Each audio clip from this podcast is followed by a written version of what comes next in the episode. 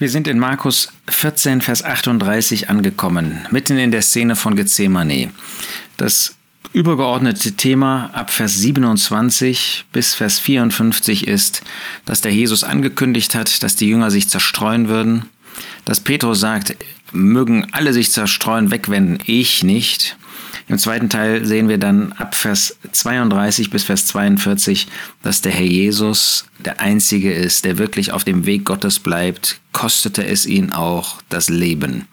Und dann sehen wir, wie die Jünger tatsächlich zerstreut wurden, weil sie eben nicht bei dem Herrn blieben.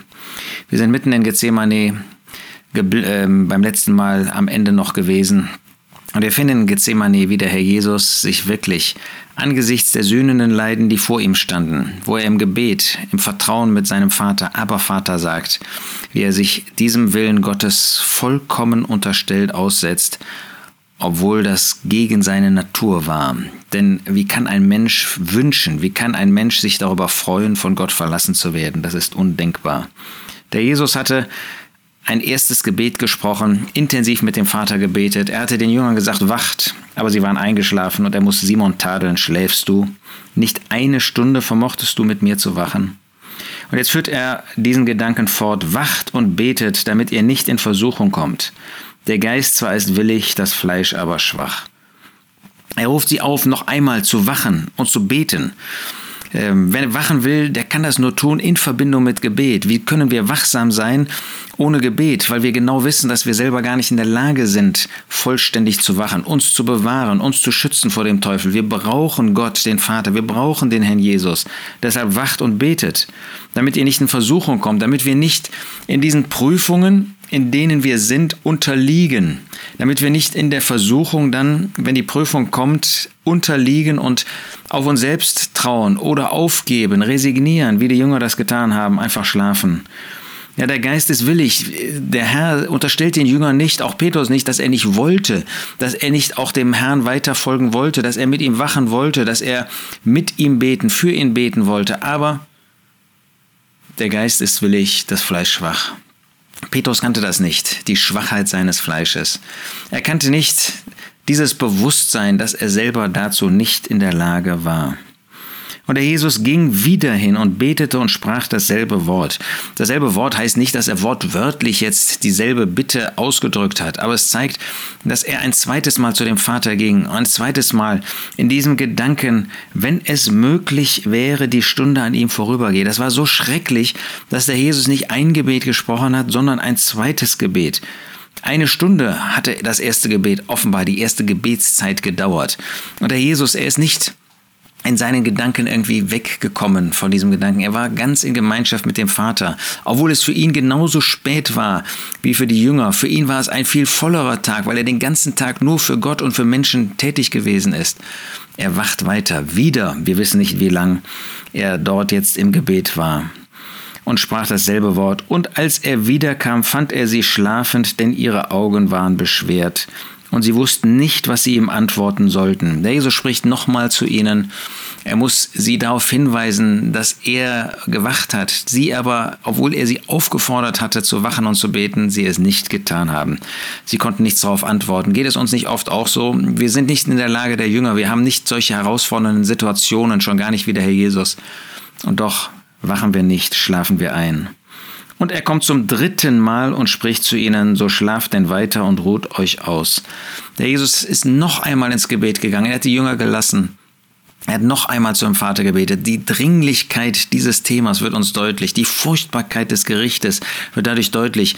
An keiner anderen Stelle lesen wir, dass der Herr Jesus im Blick auf dieselbe Sache und auch noch im Blick auf sich selbst dreimal in das Gebet gegangen ist. Das zeigt uns, wie furchtbar das Kreuz von Golgatha, und zwar diese drei Stunden der Leiden, der Sühnung, diese drei Stunden der Finsternis für ihn gewesen sind. Und er kommt zum dritten Mal und sagt, so schlaft denn weiter und ruht euch aus. Es ist genug, die Stunde ist gekommen. Jetzt war die Stunde wirklich da, von der er immer wieder gesprochen hat. Siehe, der Sohn des Menschen wird in die Hände der Sünder überliefert. Jetzt würde die Zeit kommen, wo Menschen in der, unter der Macht des Teufels, unter der Herrschaft des Teufels, den Herrn Jesus, den Sohn des Menschen, in die, ähm, ja, zum Leiden, zum Äußersten bringen würden. Er würde in die Hände der Sünder überliefert. Wie zeigt das das Empfinden das der Jesus hier gehabt haben muss. Er, der Sohn des Menschen, der vollkommen zur Verherrlichung Gottes gelebt hat, der im Alten Testament der Verherrlichte sein sollte. Er musste jetzt zuerst in diese schlimmsten Leiden gehen, eintreten, die man sich vorstellen kann. Er wird in die Hände der Sünder überliefert, der Reine in die Hände von Sündern. Steht auf, lasst uns gehen. Siehe, der mich überliefert, ist nahe gekommen. Die Jünger hatten keine Ahnung. Der Herr wusste, dass jetzt Judas kommen würde, der ihn überliefern sollte, der ihn diesen Sünder Sündern, diesen bösen Feinden, diesen Führern des Volkes Israel, die eigentlich Gott repräsentieren sollten, in ihre Hände überliefern würde. Und dann kommt jetzt der dritte Teil hier von dieser Zerstreuung, dass sich bewahrheiten würde, was der Herr Jesus den Jüngern angekündigt hat. Und sogleich, noch während er redete, redet, kommt Judas, einer der zwölf, herzu und mit ihm eine Volksmenge mit Schwertern und Stöcken, ausgesandt von den hohen Priestern und den Schriftgelehrten und den Ältesten. Judas hat die Seiten gewechselt. Er ist nicht mehr bei dem Herrn, er ist nicht mehr für den Herrn, er war nie für den Herrn. Aber er ist nicht mal mehr äußerlich auf der Seite des Herrn, sondern er ist jetzt einer der Abgesandten der Feinde, dieser Führer, die sich als boshafte Menschen, als dieses böse Geschlecht erweisen würden. Der ihn aber überlieferte, also Judas, hatte ihnen ein Zeichen gegeben und gesagt, wen irgend ich küssen werde, der ist es, ihn greift und führt ihn sicher fort. Hatte Judas Angst, dass der Herr Jesus ihn jetzt entlarven würde, dass der Herr Jesus ihn gefangen nehmen würde, dass der Herr Jesus ein Wunder tun würde und ihn bloßstellen würde vor den Jüngern und vielleicht verdammen verurteilen würde? Führt ihn sicher fort. Was für eine Torheit zu denken, man könnte den Herrn Jesus festnehmen ohne seinen Willen, ohne dass er das freiwillig zuließe. Und wen ich küssen werde, was für eine schäbige, was für eine furchtbare, was für eine heuchlerische Art und Weise, Heu, ähm, Zuneigung zu heucheln und in Wirklichkeit das als Zeichen der Gefangennahme ähm, vorzugeben. Das ist der Mensch. Er offenbart sein Herz der Bosheit und der Sünde. Und als er kam, Judas, trat er sogleich zu ihm und sprach Rabbi und küsste ihn sehr, küsste ihn vielmehrs, küsste ihn zärtlich. Was für ein sprichwörtlicher Heucheleikuss, den Judas hier jetzt ausgeführt hat.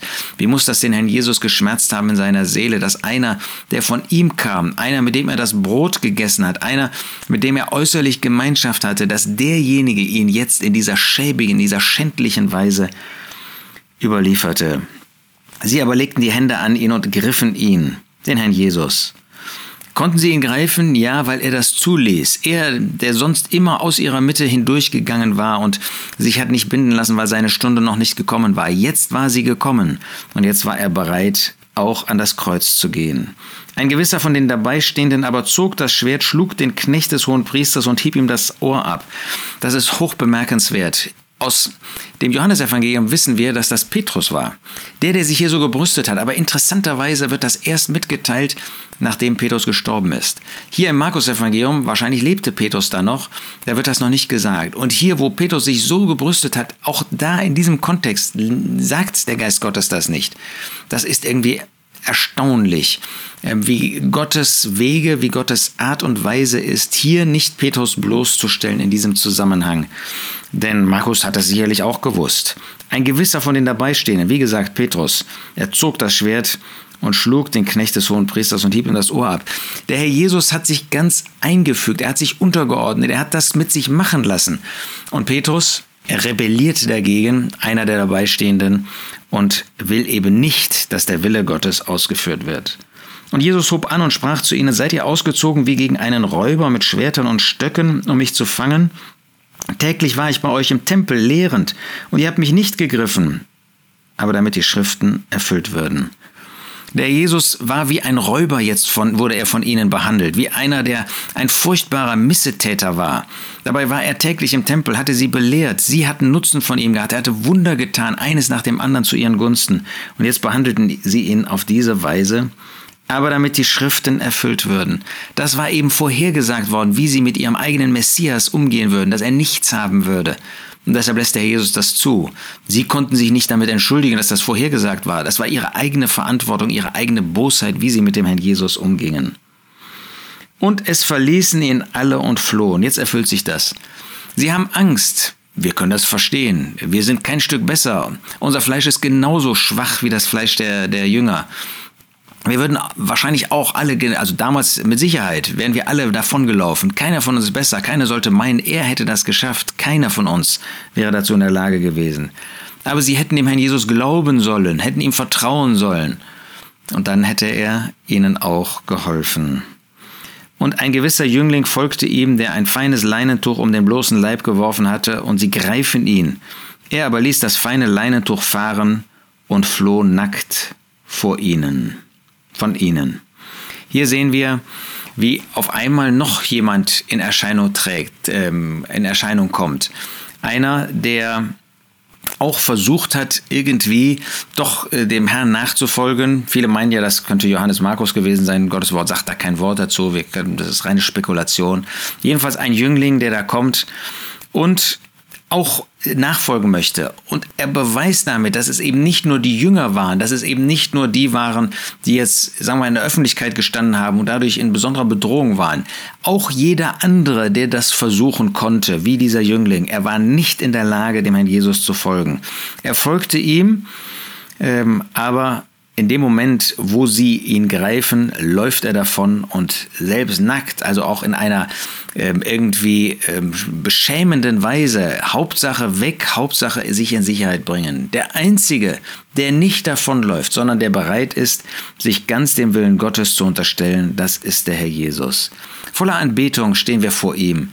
Er hat sich Gott ganz hingegeben. Er hat sich dem Weg Gottes ganz hingegeben. Er war bereit, diesen Weg Gottes auch wenn er ihn sein Leben kostet, und zwar auf eine Fluchweise, dass er von Gott verlassen wurde, da war er bereit, bis zum Äußersten diesen Weg Gottes zu gehen. Nicht mein Wille geschehe, sondern der deine. Nicht was ich will, sondern was du willst. Wir können nur anbeten vor dem Herrn Jesus stehen und ihn preisen dafür, dass er diesen Weg gegangen ist bis zum Schluss.